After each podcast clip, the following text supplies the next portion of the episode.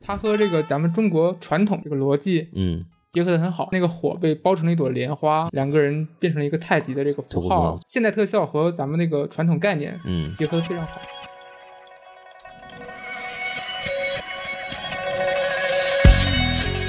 欢迎收听新的一集什么电台，我是孔老师。我是丧家狗，哎，对，今天这个丧老师啊， 刚出殡回来是怎么着？您这没有，我就是我们家狗刚死了，我出了个病，啊，嗨， 您不叫丧家狗， 您是丧狗家。嗯丧家里的狗啊，对，好了，对，就大家听到我们这个背景音，可能有点这个很奇怪的声音啊，因为我们坐着水准备喝茶来着。对对对 对对， 对对，然后我们我现在人在这个大同，然后呢，因为工作原因来参加这个所谓的成龙的国际动作电影周。关于这个动作电影周的问题呢，目前为止我还不方便讲，但是我们有机会下期节目再说这个事儿对。对对，我跟对对孔老师不一样，对对我是以游玩的这个原因来工作，对对，我正好因为来这边做事情呢，然后桑家狗同学是有空过来陪我一块儿就玩一玩这样的就过来。关键是呢，我们这次呢是有别的嘉宾的啊，这个桑家狗老师之前给我在哪儿呢？对，那话再说 啊。孙建国老师之前跟我录过一期很神奇的节目，就是讲一起讲那个文革时期教育的一部电影，那个叫《决裂》。对，然我后都没有印象，哎哎哎哎，别拆开啊！ 哎，不合适啊，不合适，都有录音证明啊， 这是逃不合适啊。行行，那那录了录了录了，当时他还在美国嘛，就说话比较没没关系啊。现在回来也要注意安全是吧？对，注意安全，水开了。谁 看了？我先对对对。 然后我们这次呢，这个又请到一个嘉宾啊，这个嘉宾就是非常特殊，特殊在哪儿？啊这个人应该是我是他的粉丝很多年，就可以这么讲。为什么呢？就是当年我们刚开始做电台的时候，就是大家也知道西多老师嘛，西多老师当时我们都在美国的时候，当时我跟西多老师在做那个《刺杀小队》那期节目，那是西多老师第一次来做节目。那做完以后呢，他觉得啊，这个节目挺好的，但是我看过一个视频，那个讲《刺杀小队》讲的非常好。然后呢，他就推荐给我，那个人叫王之武啊，知无不言，言无不尽。大家好，我是知无。哎，好嘞， 呃欢迎王志武老师。这个要让王志武老师上电台这个事情，我已经从一开始做电台就开始想了，这次终于实现了，也是因为工作原因啊。 对王老师这好次了对好王王老师这次也是正好呃来这边工作嘛，然后机缘巧合我跟他分到一间房。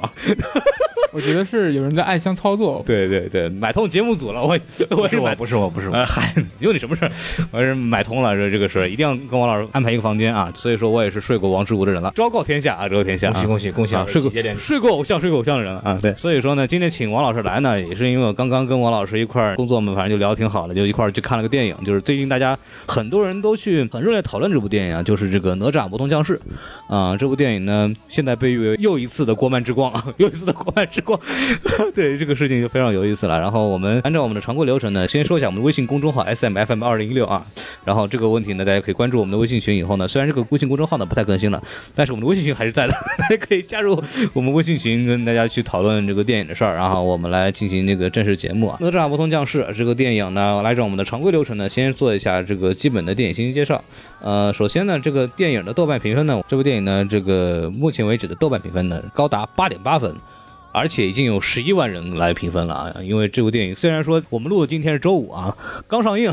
刚刚上映，但是呢，因为它进行过这个大规模电影，感觉都是跟药神学的，现在都开始喜欢啊，觉得自己电影可能不错，然后就在上映之前两周就开始进行大规模的这个上映啊。说是点映呢，点映本来是一个小规模行为，是为了测试观众的反馈，然后呢，然后来看看调整一下行销策略什么的。现在已经变成了一种纯粹的营销手段啊，进行大规模点映，然后。通过这个问题呢，就可以让第一天票房就变得非常高。这个有成功的就是药神，有失败的就是之前的银河补习班啊。就银河补习班大概前两周进行大规模点映之后呢，在上映第一天说我们超过一亿了，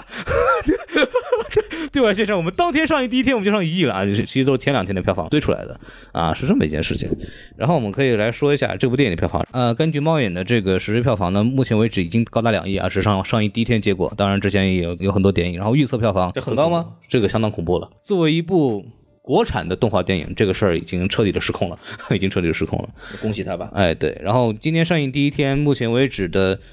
票房占比高达百分之六十三，今天一天票房都已经是一个亿的这样子一个票房了。所以说第二名的银河补习班就非常的惨淡啊，也只有两千多万啊，啊我们为此做出了一些贡献，我们为此投入贡与献有。荣焉，与有荣焉。哎，对对，所以说呢，我们来进行这个简单的信息介绍。这部电影呢，导演是饺子啊。我们可以看到，这部电影呢，其实出品方一共有三个工作室，一个是那个彩条屋，出过三个，应该来说，在过去的几年中都有过姓名的电影。首先就是《西游记之大圣归来》啊，啊，他们家的，对他们家的，然后《大鱼海棠》，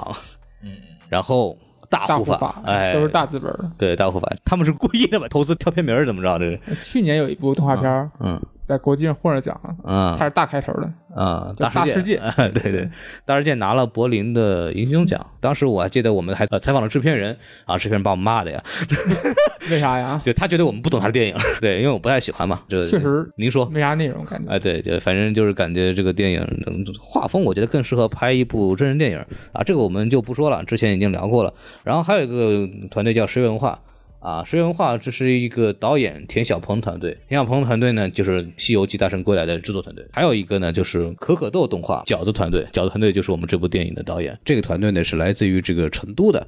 呃大家也听到这个太乙真人的这个口音是吧？这个带有他们这个团队的家乡口音。然后呢，他们本来也是一个医学的学生，后来就机缘巧合，呃，因为兴趣来做了这行，然后拿到这样一个成绩。所以说，哪吒呢，其实跟我们之前的大热的几部国漫的电影作品呢，都有千丝万缕联系。在 B 站上，目前为止很火的一个视频，就是光线作为那个宣发方传那个视频嘛，就是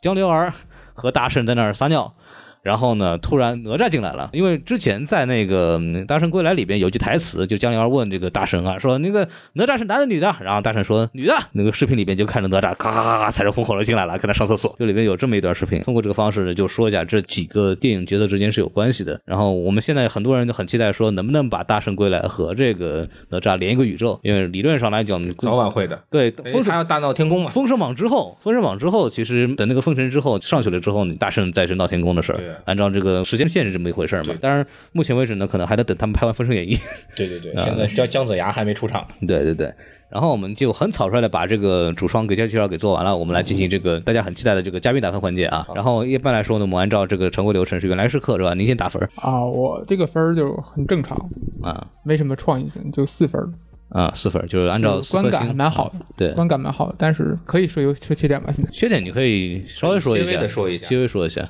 过于套路，感觉啊，过于对套路。然后我来打的话，其实我我大概也差不多四颗星吧。从整个剧作和制作层面来说，可以说挑不出毛病。对于一部电影来说，这很难得，特别是国产电影，尤其是国产动画电影，因为之后会说《大圣归来》其实是一部故事上是有些问题的电影。当然，它因为这个当时时机，呃，变成了一部爆款。那这部电影呢，其实从制作上、从故事上来讲都是没有毛病的，所以说它应该有一个很好的成绩。为什么扣分呢？其实我也觉得就是这个不是他的问题，是我们的问题，是因为这部电影是一个全年龄向的电影。然后呢，相比来说呢，就显得过于儿童化了啊！你说跟那些迪士尼的那些很经典的那些动画电影作品比起来的话，可能相对来说更低幼了一点。他的讲的东西也好，他的表达也好。然后来，您说了啊，嗯我我取个平均值，我们还取什么平均值？我俩四分儿对，也取个取取个平均值，四分儿。啊，四个啊，但是我我我比较喜欢的一点嗯是这个、这部动画片有点像鲁迅先生那种故事新说的风格，嗯，对，因为哪吒的故事谁都听说过，对对对吧？是被雷劈死的， 啊，他啊，不知道说了些什么。 但是但是这个什么莲花童子啊这些个，设定全没了，对对射射进全没了。那莲花是俩童子了，现在嗯嗨是吧把敖丙给算进去了，嗯，敖丙也没被抽筋儿。但是这个故事我感觉改的挺有意思。改的挺有意思，嗯是有新意的。对对对，但是我确实跟孔老师有有个共同点吧，嗯就是我也觉得就是太浅了一点儿，嗯感觉没有深度。嗯，当然这可能是我我我比较浅，是吧？哎呀，嗨，这个 没看你那个老版的，嗯就是以前那六几年还是几几年那个哪吒闹海相比，嗯确实深度浅了一点。对，我们一会儿可以说一下这个事情，然后我们来正式说一下这部电影吧。啊，我们的王老师第一次来，您呢是来过，但是您就是很算第一 次吧。也算也算第一回吧， 就我们是第一次面对面录节目，因为之前您是在美国的时候，我们要连线录的，就按照我们流程吧。也是上次那电影我看了好几遍，对对，然后我们来说一下这部电影的这个优点，怎么着？那个还是用王老师开始吧，我明白来就是新人开始了。不是尊贵的客人先开对始。对对对，不敢当，不敢当。嗯，王志武老师来就是开启您的这个日常的视频模如式果。啊，行行行，哎嗯这个如果看过这个老版的《闹海》的话，然后你拿这个新版来比对的话，发现有很多好玩的地方。哎，您说，哎，第一就是啊，一个个来说，就是哎哪对吒。，哎，哪吒在这个老版里就是天生是个好人，差不多。啊，嗯，这个正好反过来了，对这个哪吒就是天生坏人，是，本来就是不是什么好东西，一个丸子的一难面是吧？不知道怎么称，我忘了那叫什么。嗯，肉球就是按照原设定，就是伸出一个大肉球嘛，嗯，红烧狮子头到，到到底什么球？这是是男球哪吒女球啊？是个肉球。然后他爸叫李靖李靖，对他在那个原那个哪吒海里是一个特别迂腐的人，是，是个官场里的人。对，就是听说哪吒把那个龙王打了之后，就马上就是嗯跪舔龙王，啊，对，马上赔礼道歉，嗯知道自己理亏是吧？是一个偏现实的人物，嗯是吧？对对对对，大部分官员，哎，这个能说吗？啊可以可以真，是我我们我们这儿没事儿啊，可以。嗯大部分官员其实都这样，啊，对， 呃，怎么 要不你们录吧？哎呀，我们也是刚刚被网信办查过的单位 啊，没事没事。没事老板是一个特迂腐，然后看着突然来气的这么一个角色。对，老板其实是说的是哪个老板？嗯，对对， 你是查打的，对，就是这个老板，我们可以往后重点说一下，他其实里边有一些很现实的问题。这个李靖的迂腐也不是没有理由的，但是这部电影的李靖可能是更有父爱一点，这样温，情脉脉。嗯，更儿童化了一些，我觉得对，更理想化一些吧，对对对对嗯，还有什么继续说？他的夫人哎对也是女强人，嗯老板是一个不会武功的柔弱女子，对对，对对对，现在就是一个花木兰，就想到刘亦菲了。哎，想到花富了，这个马上咱就见到了，啊，见并不见啊是能见到的，并不是能见着，也不知道隔多远，反正。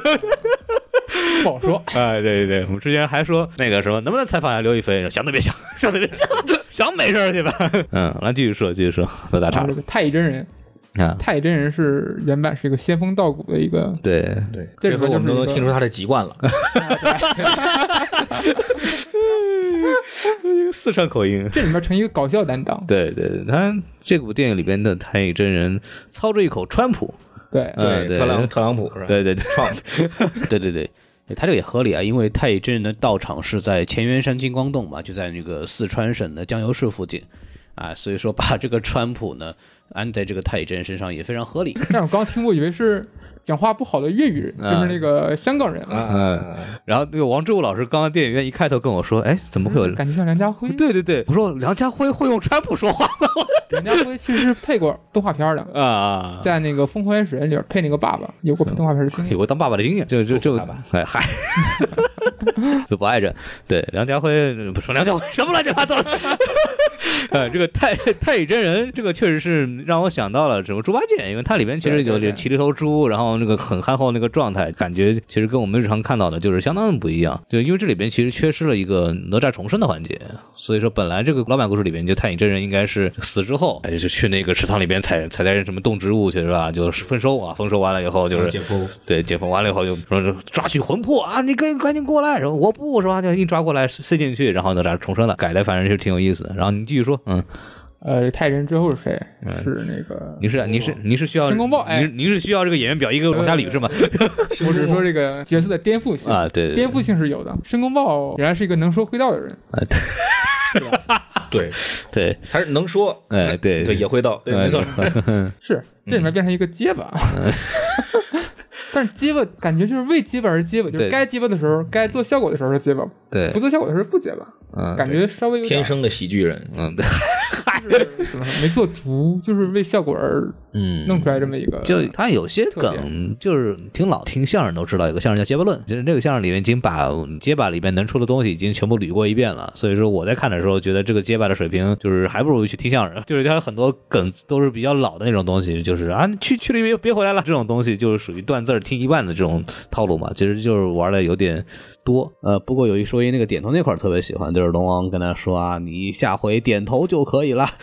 那个部分我觉得还挺有意思的。你还要往下捋谁？敖丙哎，敖丙啊，整片就是一个反派，就很奇怪，理论上是一个正派，然后一扭过来啊，但就是意念不坚定，啊， 这点背负的这个家族的这个使命嘛。对就敖丙这个角色之前就是个 NPC，在原版故事里边的，然后现在变成了一个主要角色，成了一个 CP 党的这么一个东西感觉看的时候有点像这个 Naruto 和 Sasuke，你知道吗？啊。 火影忍 者，呃这个片子就很让我想到了金刚降 魔主。这梗没人 知道，你别别别胡说了啊，这感觉感觉有点黄色，突然非就是很道家的，很道家的。对，以前看那个台湾综艺节目嘛，啊，嗯，有有这个是吧有？这个哎，他们也读道家 道家经典 吗？就是欺骗小姑娘说你得让我用这个我自己身上的降魔杵，啊哎，给您哦，啊渡一下，哎，我们是自己悟 道的，他是自己玩自己，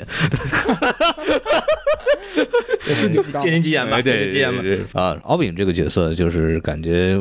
重新被立立成男二了啊！本来就是一个一开头只是为了试试哪吒伸手的这么一个角色，啊，这样对，给给给弄回来了这么一个事情，就是整整体人物确实是每个人都跟之前改的都很不一样。对，而且关系好像也有点变化。我记得，反正《封神演义》里面，啊，申公豹跟姜子牙是师是兄对弟，嗯头，对啊，对，是是师兄对弟。对但对这里面跟太乙真人是师兄弟了，嗯，对，这是一个关系上的变化，所以不知道他怎么安排 姜子牙，姜子牙说不定也是师兄弟呢，对吧？三兄弟嘛，后来就磕头一个保头着元始天 尊去取经是吧？不是去那个什么匡扶汉室去 啊。我这这 看看拿错哪个剧本了？那个 元始天说我不用去， 我跟如来佛平起平坐好吗？ 哎呦，说回来，说回来，对对，扯扯远，扯远了，说然后那人事完了之后，你还有什么要说的？总体来说就是没有鲜明的反派，对大家都很平和，peace，大碗 peace， 啊，peace and love，peace and love，哎 对对对，非常的 real，非常 real，对，就是颠覆，性是有，但是剧情张力不够，我感觉嗯嗯没有那种特别激烈的对抗，嗯，对对 对，就像是您还要怎么激烈对抗两？兄弟在玩儿， 你见过两兄弟玩把那个整个村给烧了的吗？咱们可以和纳豆斗吗？ 给那人，呃，打出个瀑布来呢， 对不对哎？ 呦天哪！啊，对，这是您的所有优点吗？觉得这个真的？呃，不是，并不是，呃啊，来，您继续说。啊，以前前说完嘛。对，优点我们一块儿把优点全说了，然后大家可以啊我，觉得这个导演他对这个幽默的把控是嗯，挺好的 还不错。不错嗯不错，因为我之前看过他的短片叫那个《打打个大西瓜》，啊。您给介绍啊介那绍，他的嗯他短片我还上大学的时候看的呢，那会那儿个时候就知道拿结巴找梗了，那个啊没那里面没 有原题片目是不那个短片没有一句台词儿，没有结巴，嗯没有对对对，但是。他这个是周星驰影迷这个导演啊、啊他那个打打个大西瓜，其实就是借用了周星驰的一句台词，啊具体是什么忘了，大概是苏乞儿啊，这个我没看过，打什么？打打个大西瓜， 啊我以为是结巴了呢。打打打也有结巴的事儿， 这这这名儿找那个申公豹取的所以说这个电影里有很多嗯梗是借用了周星驰的，啊，最明显就是那个太乙真人看一本书叫《神仙的自我修养》，对对， 啊，那个过于明显，那个致敬的对。还有那个放开那个女孩儿，这也是周星驰的一台词。呃，那是那个破坏之王啊，破坏之王里头的，嗯，还有就是一个他们有一个梗，他们四个人被困在一个冰球里，嗯，有的人头露出来，有的人屁股露出来了。是啊，对，哎，这个笑笑点呢，也是打大西瓜里边儿啊有笑点。如果看到原片儿的发现，就是两个国家的飞行员被绑在一起了，嗯， 嗯嗯，然后一个人通过这个鼻子喷血，这个反作用力对对对，想把另一个人淹死。什么鬼？这个梗是借用的上一个短片里的啊，把对吧？淹死是什么鬼？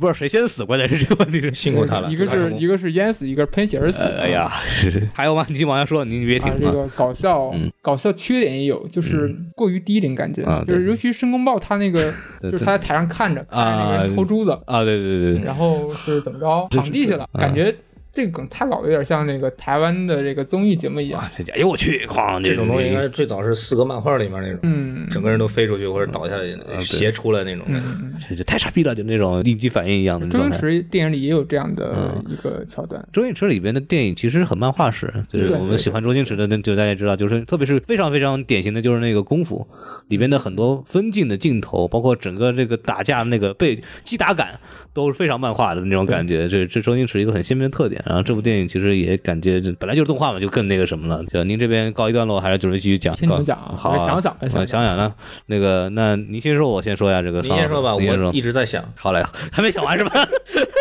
对对对，我我其实来学习的。我其实最最印象最深的，其实它的击打感。就我是很喜欢看动作电影的人啊，然后正好是个成龙国际动作电影中嘛。嗯其实这部电影的击打感让我很欣喜，就如何营造一个击打感，它是除了你对这个人物动作的塑造之外，这个音效的配置，包括周围环境的跟它的互动，其实都很重要。啊、这个电影在击打感上面的设置做得非常好，它其实有点像那个什么，有点像那个超人，是那个钢铁之躯，日区，对，咣叽一下那个声音，那那部电影的击打感塑造也是非常非常好的。嗯大家这个这个看过这部电影的时候，应该印象非常深。就是我个人是不喜欢，跟王老师之前交流过这个问题，就是这个钢铁之躯的事儿。钢铁之躯王王志武老师我非是常喜欢欢，，我非常喜对欢。我是就理解他那个东西的好在哪儿，但是我不喜欢，我喜欢那种就是动作比较复杂，然后比较有技巧性的，比方说花这个哨的，嗯对比方说那个《美队二》那种感觉的这部电影呢，其实动画片呢，其实击打感是一方面，但它的动作设计上就该有三太子的这个飘逸，其实有点像那个什么《战役十八天》那感觉那个状态，然后包括他在躲那个泡泡的时候，有点凌波微步的那个那个状态，他把武侠电影里面的那种招吃的很透，动画通过动画的方式表现的非常好，虽然那个凌波微步一点用都没有， 飘完之后然后说话了，这嗯那个是接剑的那个动作，啊对有点像对《少林足球》里那个啊赵对薇赵薇那个学过在太极最后拳把那个那个球儿对、啊对，拨动拨那个球的时候那个状态用，太极那个感觉，对对对对对，在动作设计上做的是非常好的，这是让我觉得看得很过瘾的这个地方。就是你作为一个这样的电影的这种武打的东西，一定要做得好。它里边的设计，包括耍枪这些动作，就很明显就是学过这个长枪套路的人。 这这里边用的很多东西，包括他在借转借人的时候拿的是人的这个关节这些地方受力点什么做的非常合理啊，这个一定是好好设计过武打的，所以这让我觉得就是很欣喜。然后完了以后，其实呃整个故事就它最大的好处就是我刚刚讲的没有 bug，就是每个人的动机合情合理。啊，对我，我觉得是这样。你很难，就如果你这个电影再说有，那我我你可以一会儿可以再说。如果还有问题的话，那就是说正常的问题了。但是每一个人的做的所有的决定都是说有因。就比方说一，我们会觉得这个呃，为什么李靖那个时候一定要把那个小白龙，这不小白龙，我老说小白龙，一定要把那个三太子的这个头上给揭了，没有必要揭嘛，你让他走就好了嘛，对吧？然后你只想，哎他原来有那个蓝色的那个印被他看见了，然后跟他儿子有关系，所以他一定要揭。就他很多设定有理可循，人物情感也是母亲的孩子的时代。让我最喜欢的就是母亲那一段跟他踢毽子的时候，就说来用力踢，我怎么高兴怎么玩。当时我看到的时候，其实是有点感动的，这真的就是母亲嘛，扛不住了，为了你高兴，我还是会愿意去做这样的事情。就这些小的细节上，人物情感上都会让人觉得就非常合理，然后你也会很容易的带进这个角色进去。一部电影来说，就是。他这种东西，他做到了，其实他就很成功。您来吧。想不出什么来了。 其实我们也不能把你当做什么影迷来要求你嘛，就是你其实就是普通观众嘛。其实你看完以后感受是什么样的？我我特别高兴的一点是，他把哪吒画的很丑，那还我还挺挺喜欢的那就个，感觉这几天都没睡好觉，天天加班儿赶稿子，哎，你别别再说了，别再说了。就是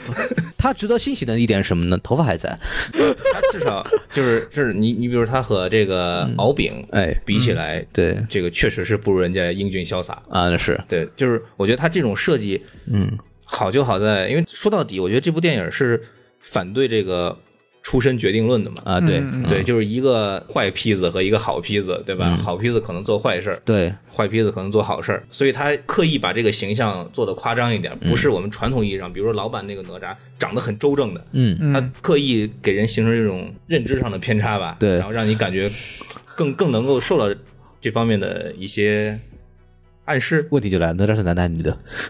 这部电影里边那就应该是男的吧？对哪吒就就是男的，因为就这部电影里生殖边，器这部电影里边 这个这个甚至这是个这个我还可以这 个提供一个佐证，啊，您给说说就是咱看老版这个《哪吒海》，它有一个全裸的这么一个片段，啊是有小鸡鸡的，啊，对对对，吧？啊对这个是不是也有啊？他有有有这个有，在三将的时候就就挺明显的。但应该不是正面全裸。啊，对嗯对，反正这部电影是这样子，就是我们为什么都有印象会说哪吒是女的呢？是因为过去哪吒出现在我们动画也好，影视剧里边也好而的且形八六版象《西游记》啊，对对吧，过于清秀，然后而且有就是拿女的有的演甚至就是拿女的演，对，就比如说八六版的有有一部非常神奇的电视剧，这个大家都很熟悉，叫《西游记后传》啊，那里边、啊对那也是对女的那里边也是女的，所以说在我们很多人的这个印象当中，都会认为哪吒好像是女的，就是如果没有专门去想过或者怎么样的话对，如果不对专注专注于他的下对对对对对对对对，都会觉得有影响这个事。但是这部电影其实就是一个非常典型的男性男性的小孩嘛，小男孩是这么一个声音状也态很。粗犷，声音很粗犷，然后性格就是一个虽然只有三岁吧，但是是一个进入叛逆期的一个小男孩，而且还是个性京片子。 哎，这个陈塘嗯关在历史上就河北北京那块儿吧，好像格啊，是吗？啊，这我还不真不熟啊。我回去查一查，啊， 不对要乱对说。对对对，性格太的乙。真人是不是四川人？我还真不知道。我太乙真人来说是四川人，不过这个金光 洞我刚刚也说了，就在这个江阳地区嘛，勉强也算，勉强也算啊。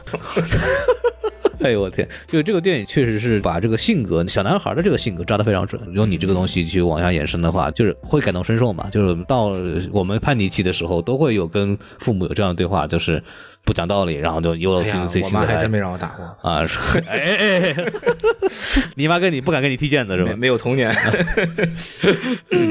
就是这方面来讲，其实是嗯挺挺抓得很准确。我觉得对于小男孩的心态来讲，就是他作为一部有教育意义的电影来说的话，就是它是有有价值的。我觉得家长也好，孩子也好，看完之后都会想一下 啊，是这。以后不能跟孩子踢毽子，是吧哎，对对。对，来，您继您继续说，你还有什么没什么了。啊？对 你们说的都很全面了，啊，好是吧？那那我那我继续说，和结果我是说来学习的。别这样，您是来捧哏的。 好好好啊，对对对，我然做后好本职工作。对对，然后是这样，去你对的吧吧？哎嗨，去，我鞠躬下台吧，要不然露露什么玩意儿，露露。然后是这样，就是还有一个点，其实我印象很深的，就是这里边对。呃，用餐具的一些还原其实很有意思，你你有没有发现吗？我没这个印象。对他们用的都是什么？从从那个历史教科书里边看到什么河姆渡遗址啊、半坡遗址啊，那个挖出来那些陶器，包括那些上面的纹儿啊，对，就是那种当时那个殷商时期出土出出来的那些陶器，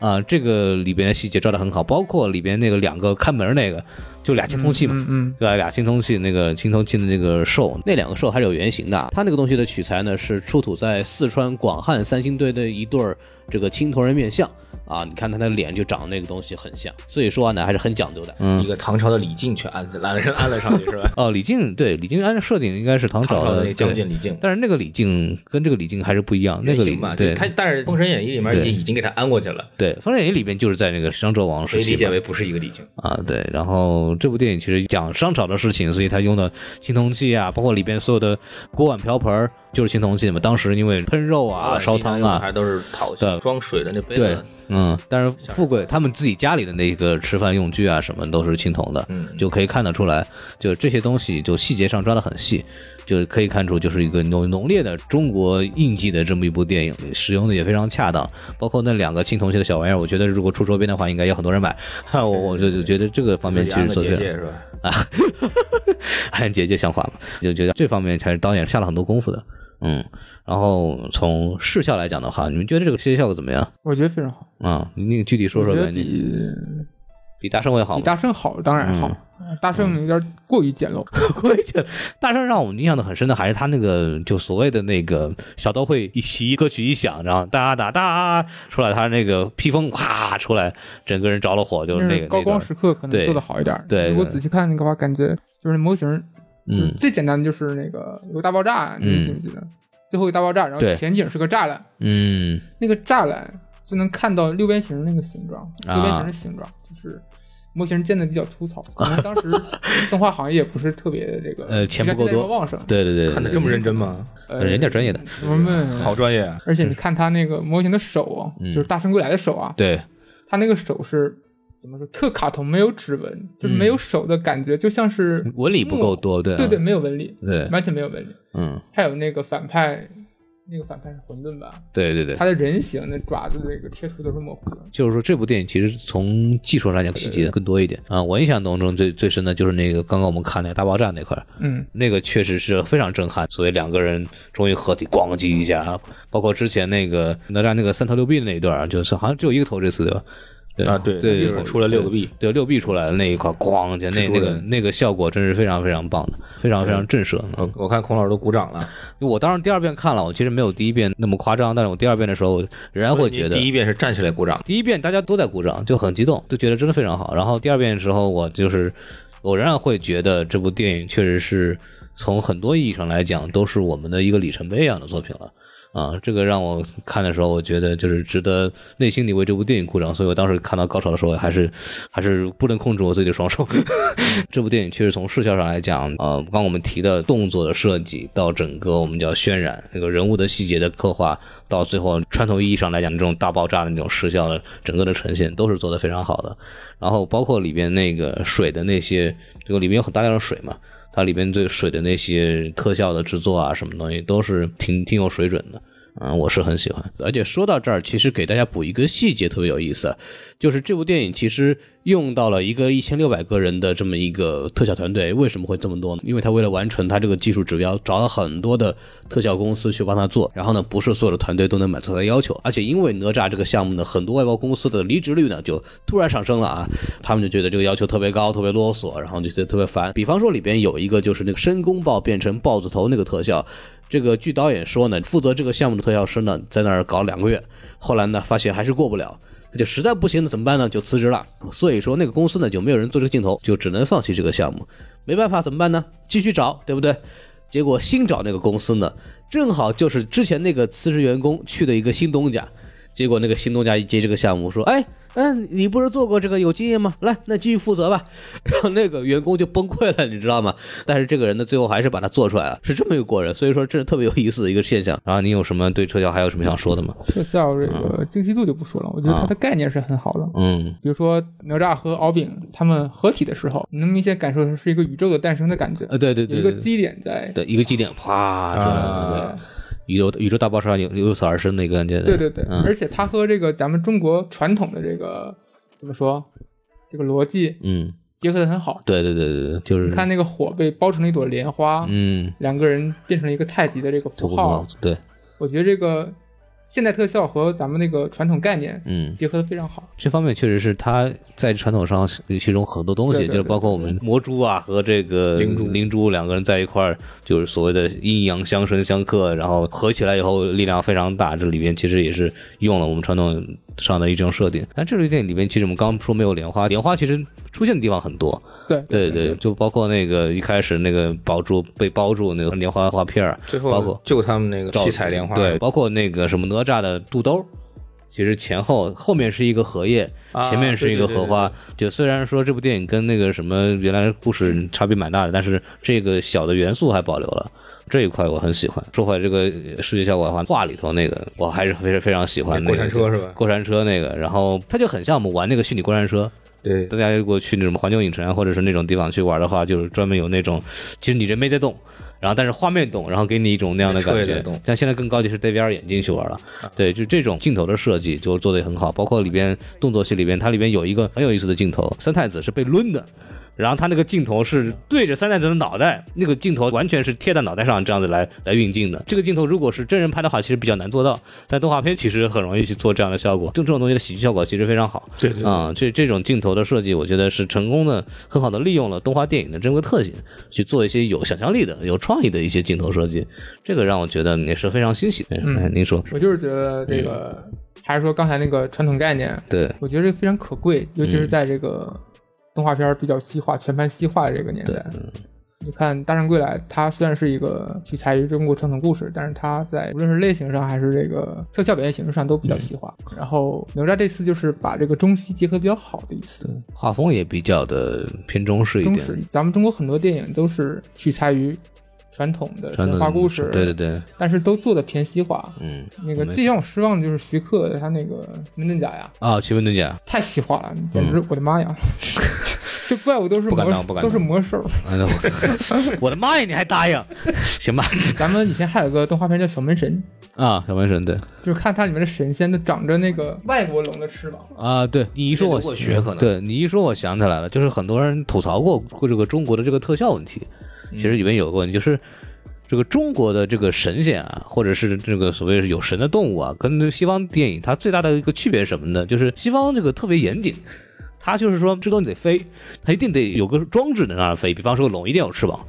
比方说什么一个东西就有螺旋桨，咔就那得起他来。看来确实也是严谨的有限，对对， 不是光有翅膀就能飞的。得有这样的东西。嗯但是中国的龙腾云驾雾，中国的神仙腾云驾雾，它没有一个助力的东西，它就直愣的就直接飞起来 我 了。们知道这个世界上存在以 太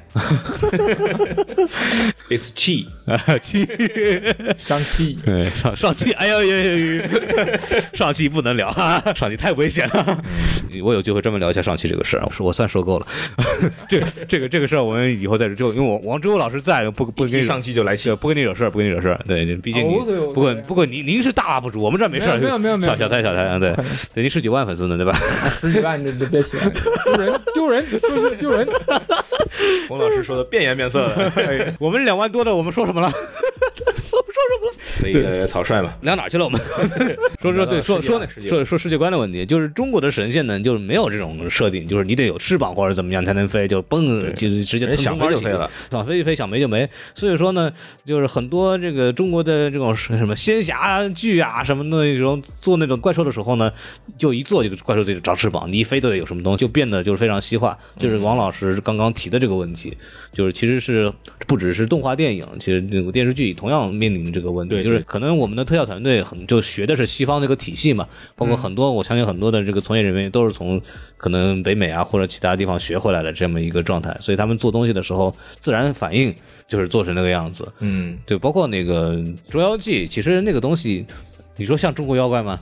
也也也真的是不是很像他那个世界我也感觉很不中国，对那个就很奇怪，嗯就你感觉就不像是中国发看生的。他那个世界就感觉像是西方人眼中的中国世界。嗯，就因为那个导演是华裔嘛，相当于就是嗯就之前做那个史莱克的，有很多的很明显的这样的特征，就是我们中国的国产的这些动画团队或者特效团队会体现出来这个东西。不，我们之前为什么会夸这个《流浪地球》是一部很用心的电影，因为它还原的中国元素还原的非常好啊，这是我们现在中国的国产的电影团队去要努力做的东西。然后我们看到这两年其实也越来越多的团队去往这个方向去努力，然后也做出一点成就。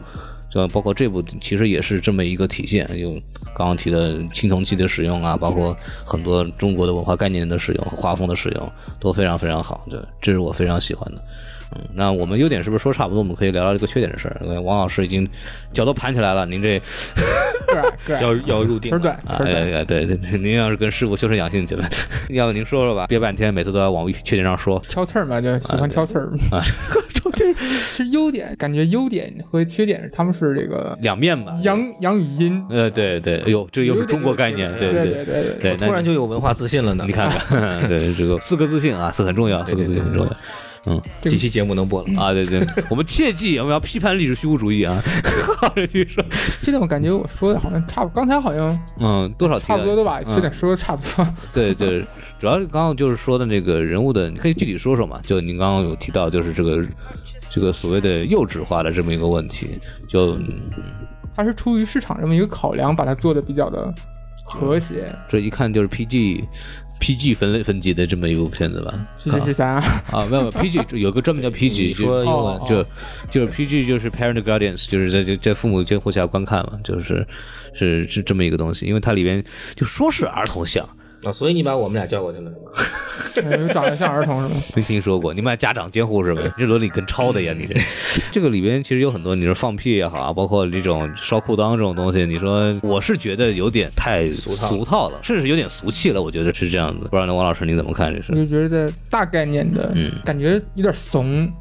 俗怎没么有叫强烈的正邪对抗。整个这个剧本的逻辑对这对个对，逻辑上没有来强讲烈。的正邪对抗，嗯都是好人。其实这些对抗的话，应该是申公豹可以作为一个反风派暴角我色。感觉他也让太有怂让了人可怜的地方，嗯也不是一个完全反派的，你觉得这个东西是好还是不好？就是这里边觉得也是优点的地方也嘛，是优点也是缺点，就是对他的人物是灰色的，就是他没有一个是对就完全正义或者完全邪恶的这么一派的这么东西。其实每个人都有他自己的一个处事逻辑，然后都有他就是所阴暗或者是光明的一这面个。你要看他出发点是怎么样的。对，嗯你要是觉得我要是觉得我想深挖这个角色，嗯我发现他是个灰色人物，嗯我放上去，我觉得很好。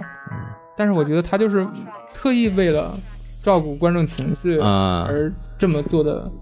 这么做的一个设定。对，其实有时候我觉得我们总强调灰色的才真实，这件事儿本身是没错的啊但是如果一个故事里面所有人都成了灰色，嗯这也是一个不真实。我个人觉 得，啊就是很刻意。人可能每个人都是灰色，但是在一件事儿里面，嗯很有可能一个人他就是一个坏人，就就在做坏事嘛。嗯就没必要去非得把他再解释的很很晦涩，就好像张莹莹被杀了，你啊非要说她有还有精神病，你扯一堆，我觉得就没有意义。啊，对，嗯，对怎么说呢？这个这个人物灰色的问题，就是我是这么看的，就是我觉得这部电影的他给出的逻辑都比较正常，就是他逻辑能自洽，对他有他逻辑完全能自洽，就像比如说敖丙的这个所谓的黑化，其实是合理的， 是就是他的他的矛盾点就在于他是自己的家人嘛他是为了家族。还是为了一个所谓的更广阔的这么一个道德的这么一个东西去做了一个挣扎，这个我觉得很真实啊，就特别是对龙族的这个，就是咱们就绕回这个优点了嘛，就是龙族的这个设定，我个人还是很喜欢的。啊啊啊对，以前的东海龙宫都是啊，孙悟空去偷宝贝的地方，是吧？可怂了 是吧？对对对， 然后完了以后，现在这个很你看励志对，你是反派那一边，所谓妖的那一边，但是你为了上位，然后把自己兄弟坑了，然后我来帮天庭了，然后天庭把你摆了一道啊，啊就 三桂嘛，对， 很无无三桂对，然后摆了一道，然后完了以后，你就想通过下一代的努力，想摆脱自己的命运，其实很深刻，就很像我很多们人都是想通过下一代努力，就很像命运。很像我们现在中国的这个现状，就或者过去几十年的这么一个现状。所以我们是龙的传人嘛。那哈，嗯 王卓老师一脸懵逼，你在干 什么？对，这这点是好的。好是好，对，就是我觉得缺少力量，其实是。嗯，这你就就像呃，还得说这个老板的这个哪吒，啊，老板说哪他吒，体现一种反抗精神。嗯，老板哪吒体现一种反抗精神，对他对抗的是龙宫，他其实代表是对抗的是强权，你懂吧？对但是在这部电影里就没有那种强烈的没有反强抗权精神张力不就是很大，是对天下大同嗯，大家都是好人，因为我嗯，们在大同看的嘛。啊，大家打打闹闹，握手言和，对，逻辑是通的，但是就是就没有那种很热血的感觉。对是吧对对，这部电影其实想强调的一个点就是，我们真正的敌人是别人的意见，就是我命由我不由他嘛，就它里面一句台词，就他没有一个所谓的反派，但他的反派呢，其实是命运就就或者命运好，或者是别人对他的看法，你要打破自己的那个枷锁。但是说到这儿，其实会涉及到一个问题，就是这么一个强调所谓的就精神自由，或者是强调一个这个个体差异化或者个体自由的一部电影呢，确实大量的用到了一些成见或者刻板印象的包袱，比方说这个肥胖。比方说这个男相女生，就比方说这个所谓放屁啊这些东西，就里面用到了很多这种就是比较老的那种，或者是利用刻板偏见来做梗的这种而且他告套诉你，路，就是对完全不考虑别人的看法，也不适合事儿男校女生这个，嗯，我觉得也应该是致敬周星驰啊。对《大话西游》里的是那对个瞎子，他就是男校女生。对对对，是那个那个感觉。你说的这个是对的，对，因为周星驰的电影的扯点远了，但是我我不喜欢周星驰的电影的一些部地方，也是因为他有些梗我是自己就有点 get 不到的，是嗯是我是不喜欢的。他有很高级的梗，也有觉得我觉得就是为了当时的商业市场考虑的东西，这一块儿恰恰是我不喜欢，或者是我觉得这跟这部电影的主题有点不搭，或者说现在的主流价值观嘛，就是我们就强调是差异化或者是多样化的这么一个东西。这部电影其实也在强调是不要用成见来压垮主你流价值观还是要团结，啊，好还是要强调共性和 啊，对对这对部。这部电影是比较主流价值对观的，对对对，老板哪吒是是比较反比较反动的，比较有反叛精神。老板的老板的这个就是剧本设置，它有个什么问题呢？就是哪吒一个人对抗全世界，嗯，就是他妈在里边起到不起不到任何作骂用。人的怎么？嗯是他的母亲，在 在里边没有起到什么作用。他的父亲呢，就是作为他的父亲，强行的就是倒到龙王那边，龙王就更别提了，是吧？就是肯定是这个杀子之痛一复仇。所以说，当臣哪吒站在城头上面自刎的时候，他是一个人对抗全世界，所有人都与他为敌。所以他的张力也好，他的这种对抗性也好，他的戏剧性也好，非常非常强。但这部电影里边永远都有人陪着他，敖丙举棋不定，师傅护着他，爹妈是吧？对您对劈死我吧，对吧？爹妈是这个状态，所 你以劈死老我吧。板的哪哪吒自杀好像更让人感动一些。对，会对会对更让人感对动，而且哪吒在那个时候还是会为为了我的爹妈考虑，为了陈他妈的百姓考虑，对，我我死去吧。他其实更符合我们之前的，就是那个时代中国的一个更传统的，或者是那种这就是为一了个优秀的为共了产党员啊大众的，对对，那个为了就是共产党员的那个那个状态那个故事。然后这部电影其实更多的就是温情的个人化的倾向会比较严重一点，嗯，所以会导致他的剧本上的一些张力的有问题。让您还有什么继续想想想说的，批判一番。暂时没有了啊所以就是这些啊，要不然我也不能打四分这么高的分。哎，上家狗来说，嗯你看完以后有什么觉得别扭的地方吗？别的地方就也还好吧，我看完还是挺兴奋的，嗯而且确实也被感动的眼睛湿了，哎嗯哎，您确定是眼睛湿了吗？也可能进沙子了，啊，沙子里进沙的进眼睛了。嗯，都还挺好的吧，在我看来，我是觉得这部电影。就是儿童像这个问题啊，那是是一个事儿，我还是强行了，就属于强行找了。鸡蛋我里面挑骨头嘛。对，就属于强行找调鸡了。蛋我对我我是调鸡蛋调话嘛， 那太好找了。我是我是希望就是中国能出一部，尽快出一部，就是全年龄能看的动画片儿。这个跟中国市场有关系，好像中国的市场仍然会认为动画片是给小孩看的。 嗯，对，这个是一个目前为止我们从这个《大圣归来》说到《大鱼海棠》，再说到这个这个这个大世界，就就我们一直在说这个问题，就是动画片到到底是给谁看的？其实《大世界》和《大鱼海棠》其实明显已经不是儿童受众了，但是票房都很差。票房很差的原因，就是因为社会对在比较认为这个票房很画片儿给小孩儿票房很差的原因就是因为这个观念。那么这部电影它很成功，它其实是还是一个为了大市场，就是动画市场的这么一个考虑，做的还嗯是比较的儿童化的，就是里面的梗也好啊，就是片儿包蟹炸啊，就是那种抓住这帮哦小鬼嗯才能大人才花钱嘛。但是就涉及到更深的那种情感的东西，或者是就点到为止吧，可以这么说。对对我是很期望下一步。下一步其实姜子牙很难儿童向了，我觉得他，我看他怎么哎，去他要是儿童像，我觉得我可能会看好几遍。姜子牙儿童向怎么看？对呀、这这估计挺难的 嘛。 姜子牙这个事儿，其实不知道他怎么拍，目前为止看还是一个中年时代。但姜子牙出山的时候，不都已经七十多岁对了？还他很老的，所对以对这个还很年轻。中间这个东西怎么拍，其实也挺那个。我 发发现我们也没有什么缺点可以说了。就说到这儿，其实更多的关于整个动画电影的这个事情，我们还是想期待一些更好的作品出现，因为这部电影目前为止是三部曲嘛。姜子牙拍完以后，该拍《封神》了，《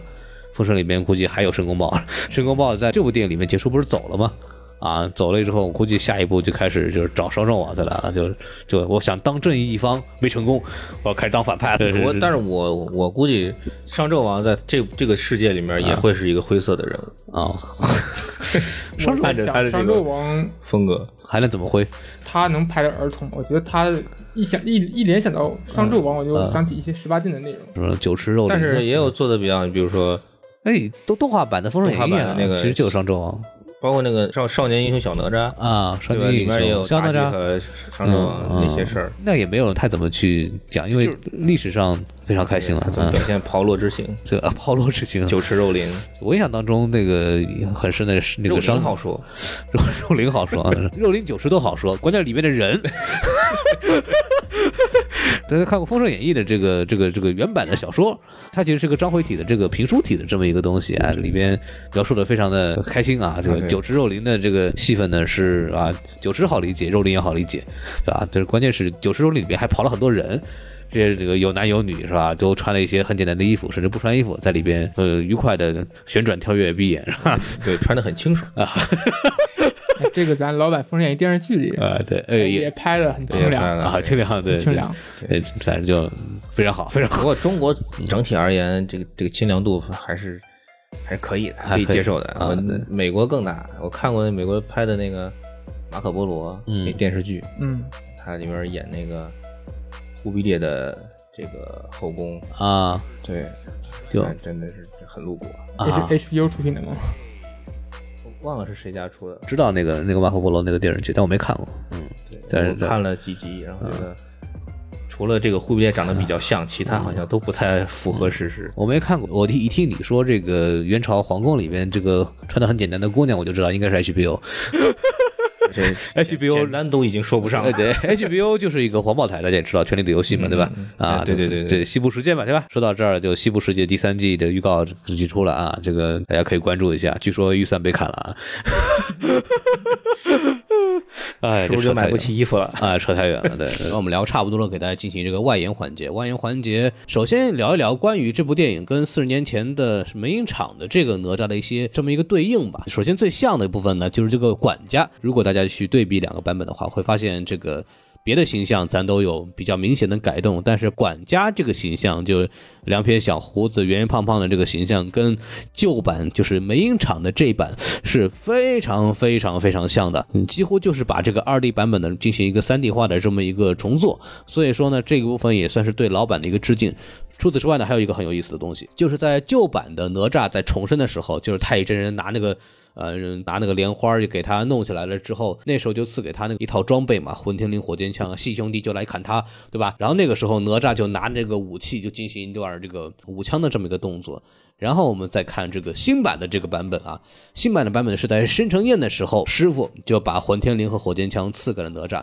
那时候特别有意思是什么呢？那段不是有一个混天绫拿着枪这么舞的动作吗？新版里混天绫拿枪舞枪的那个动作，就和老版里哪吒重生之后拿火尖枪、混天绫舞枪的动作几乎是一样的。所以说呢，这段也算是一段很有意思的一段很小的、很巧的一段致敬。我们再稍微引申一下的话，说说老的哪吒那一段哪吒，其实非常有意思的是什么呢？就是他当时是集梅影厂的全部亲情之力来做的这部电影。为什么？因为当时经过这个浩劫嘛，浩劫之后，其实梅影厂经过重生以后，很多老师傅已经多年没有去做他的本职工作了。然后这帮人聚在一起以后，就想特别想做出一部经典的作品。来告诉大家我们还在，然后其实做了这部哪吒，当时是花了很多功夫的。给大家举个例子啊，我记得当时那版本的哪吒的一开场那个音乐呢，那个音乐呢有一个很浓重的编钟，这声编钟的牛逼在哪儿呢？就是当年的呃哪吒的那版作曲，哪吒闹海的作曲金复载和录音师侯申康在做音乐的时候，正好赶上那个战国时期那个曾侯乙编钟出土，他们听到这个消息以后呢，直接跑到遗址那边去录这个原声，这个然后把这段编钟的声音就加进了哪吒的配乐里边。就非常有意思。那么新版里边其实也有一个小的致敬，就在哪吒出生的时候有一段小配乐，有一个小乐队，里边有一个人拿了一个小编钟在那儿敲，但实际上大家也知道编钟它不是那么用的，它是在一个大的架子上面，宫女在那儿敲的这么一个音乐，但是也算是一个很有意思的致敬。然后我们大家注意一下这段乐队在奏的那个乐，会发现跟一段非常著名的电影的这个配乐非常像，那就是《终结者二》这段音乐呢，正好是。致敬呢，就是仿生人从那个蛋里面出来那段音乐，但是经过这个中国乐器的这么一个改编，就显得非常喜剧、非常俏。除此之外呢，给大家再普及一个特别有意思的事，就是这个三花聚顶。在这个剧情里边，其实这个太乙真人就是为了拯救这个红蓝 CP 啊，这个敖丙和哪吒一起上去对抗了这个天雷。结果下来之后，太乙真人就说：“哎呀，他这个天雷把我的三花都给削去了。”那么什么是三花呢？三花其实是一个道教的这就这么一个术语啊，它讲的是什么意思呢？就是其实按照这个道教的说法呢，这个三花聚顶这个东西啊，其实是成仙的必备的修炼的这么一个境界。哎，什么叫三花呢？在古代这个汉字里边，这个花和华就是花瓣的花和中华的华是一个同一个字，那么华就是花这个字的本字。所以说呢，三花就是三华，那表示呢叫什么？人体精气神之荣华。所谓聚顶呢，就是精气神混一而聚于玄关一窍，就是说呢，就是精气神啊就练到头了。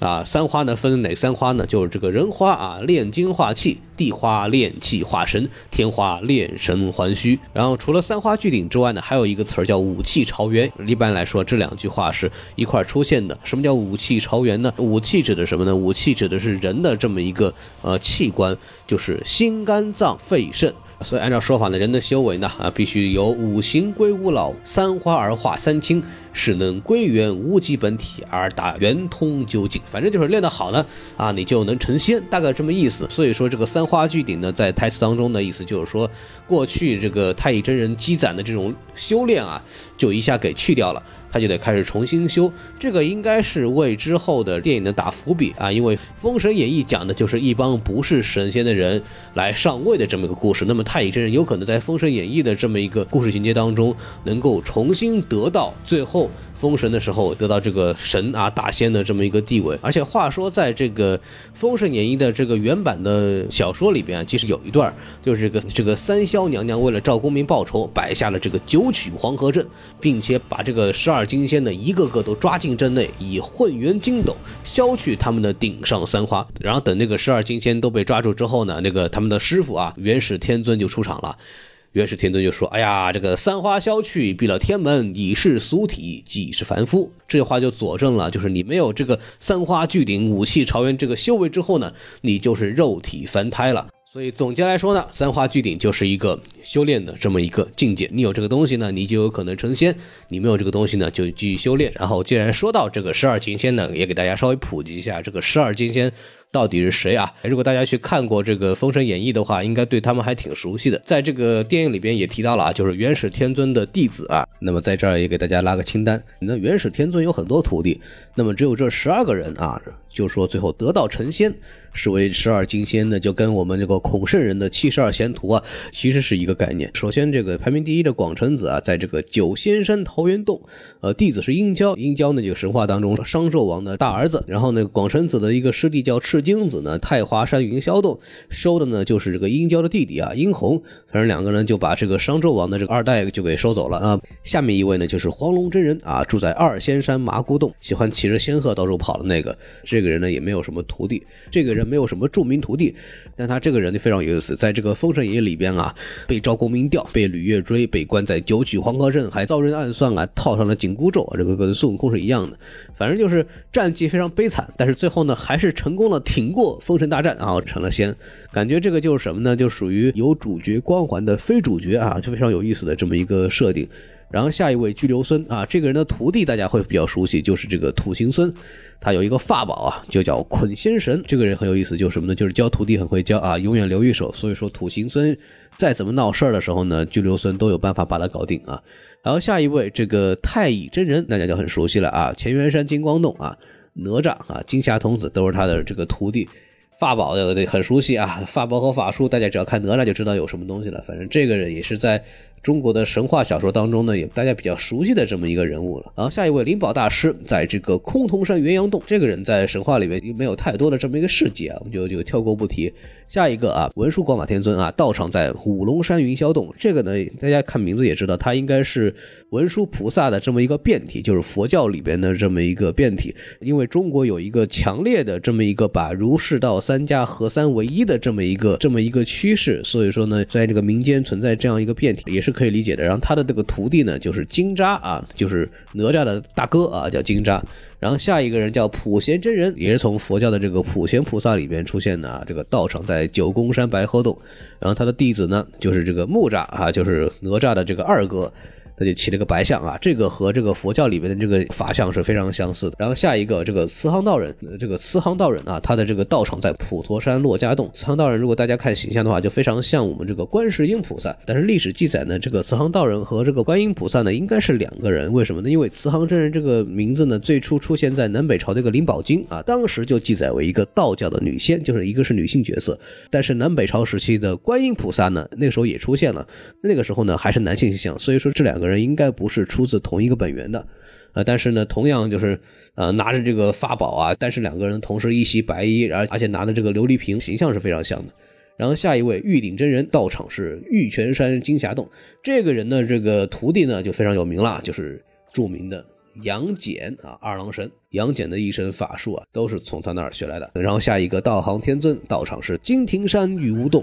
弟子呢就是韩独龙、薛恶虎、韦护，就是韦陀菩萨。这个韦陀菩萨在这个佛教里边就是这个降魔的这么一个菩萨啊。大家如果听过郭德纲的《济公传》的话，其实韦陀像在这个故事里边有很重的这么一个戏份。然后下一个就是这个清虚道德真君，道场在清风山紫阳洞。这个人呢有一个非常有名的弟子叫黄天化，黄天化呢就是在《封神演义》里边特别有名的角色黄飞虎的大儿子，在这个《封神演义》当中呢也是有非常非常重的戏份。所以十二金仙这个说法呢，其实也就是在《封神演义》之后面世之后才出现的。虽然说在历史上有很多呃神话里的原型啊，这更多体现的是这个佛道两个宗教在中国本土融合的这么一个见证嘛。有一些到后期甚至有一些比较呃熟悉中国神话的或者研究中国神话的，会把这些先人的这个地位啊、故事啊，所有的东西理得非常的清楚。这个是另外一个比较庞大的体系。然后这方面呢，我也不是专业，大家如果有兴趣，可以自己去拿去研究，稍微看了一下，还是非常有意思的。对，所以这部电影其实我们聊到这儿差不多了啊，其实也没什么夸吧，大家也都夸过了。然后呢，这个优点呢也都非常明显，然后缺点吧，这个东西我觉得基本上也属于鸡蛋挑骨头了。总之，这部电影呢，就是强烈推荐大家去看。我们没有收钱，之后再去收钱。对，只有先夸再收。对我骂了就没法收了。很多人会问，说这部电影就是值不值得看？我觉得就是无论多少钱都都都去看一看。我们都期望这个暑假很多电影呃有很好的票房，比方说《八佰》啊，对对对对这个愿望好像有点儿对哎好啊，《像够呛了。八佰》我们当时预估是这个票房会很好的啊，对吧？就见您吉言嘛。啊，对，嗨，就就下了嘛，就就是当时暑期档就下了几部电影呢，我们都很期待，结果全下了。我们都是在想这个票房怎么办？是七月份的票房怎么办？本来是期望于这个《银河补习班》，当时我跟我的老板工作的时候就说，啊《银河补习班》一定会爆啊，一定会爆，我们就马上就抓紧要宣传一下。脸疼吧？啊对，脸疼吧？就因为我还看了电影再说了呢，因嗯为这个我们已经做了个节目的嘛，大家也听了就知道。我一开始第一遍的时候还一度很喜欢这部电影，因为它触及了我的很我多。就看了一遍，对一度很喜欢。啊，我看完第一遍、第二遍，包括评分出来的时候就狂打脸嘛，就是这个票房成绩反正也很一般我。的脸都是你打的。然后对《狮子王》，《狮子王》我们大家本来也很期待，以为也是一个票房会爆款，然后发现票房其实还行，但是呢，这个成片质量其实大家很多人都不是特别的满意。迪士尼的最近真人版好像都不咋地。哦，那我我还挺喜欢阿拉丁的，嗯，我觉得阿拉丁的这个盖里奇的风格还是有一些的，包括歌舞啊什么一镜头有个点意姓啊丁思。哎啊 的上海人，哎，对，阿拉拉丁，哎，反正啊，阿拉丁，阿拉丁还是河南口音。阿拉还阿拉阿丁，迪士尼聊的事儿多了，这个又要说到上期的事儿，就还是回避，目前为止还是回避这个话题啊打。住打住打住！这王因为王老师在，我们就不好意思说这个事儿啊。一会儿有人来查房了。我自己 还。我有有机会再说。整体来说，这个夏天的这个电影市场就非常疲软。然后我觉得哪吒也算是既满足了这个我们国产电影的要求，嗯，又满足了这个发展动画产业的要求，也满足了这个弘扬中国文化我们这个文化自信的要求，同时满足了好看。啊，这个票房还是非常可惜的，我也觉得大家去努力支持一下。然后我还想说，这个《刀背唐僧》什么时候可以上？ 我这节目上不去了，就上不去。好，我们今天就聊到这儿吧。然后我们今天其实没有什么太多好的，就临临时跟汪老师反正就看了个电影，就稍微聊一下。大家很多人想让听我们聊嘛，然后我最近因为出差也没什么空，然后就说没什么空，其实也是不准确的， 应该准确的说是因为我们来这儿，然 后发现。一天天忙着哎采访，太累了。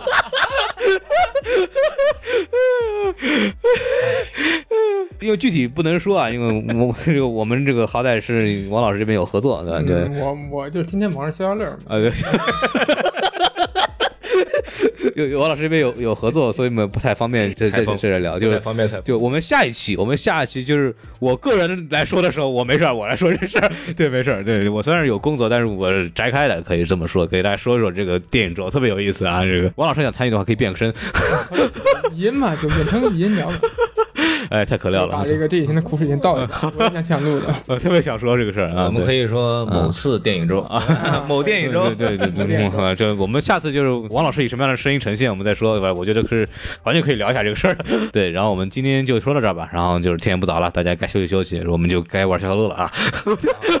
赶紧忙着，赶紧忙着。对对对，我们就结束吧，跟大家说声再见，拜拜。哎，哎再见。拜拜。哎。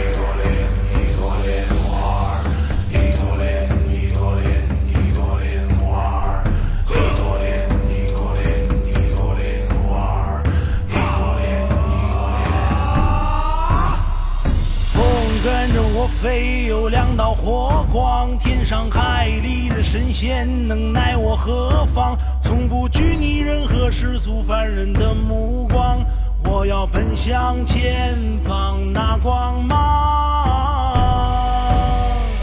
嘿，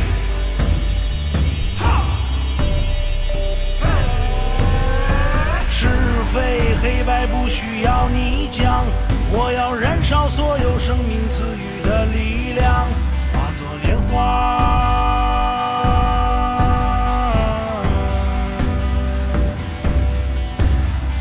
轻轻散散，莲花降落人间，命途婉转，赤心背脊朝天，轰天遁地，洞晓世间百态，脚踩星河踏月，不惧万敌我在。那就让我再沉沦这一世，不理解早已经不止一次。那就让我孤注最后一掷，不想昏暗之中度过每日。那就让我再沉沦这一世，不理解早已经不止一次。那就让我孤注最后一掷，不想昏暗之中度过每日。我黑暗之中睁开了眼，混沌之中彻夜难眠。自由对我来说太遥远，也许是人骂我太危险。破碎的心到底谁能够捡？幼稚的心灵想期待明天，闲言碎语能否再狠一点？但是我不想再祸害人间。我说一切皆命中注定，举步维艰，从来都不信命。他们在我身上留下印记，目的在何方，又有多少意义？我不甘心如此堕落下去，散发光芒，打破可笑定律。父母留下了泪，引起我的注意，如墨成仙又有什么关系啊快乐不需要等到明天，下一秒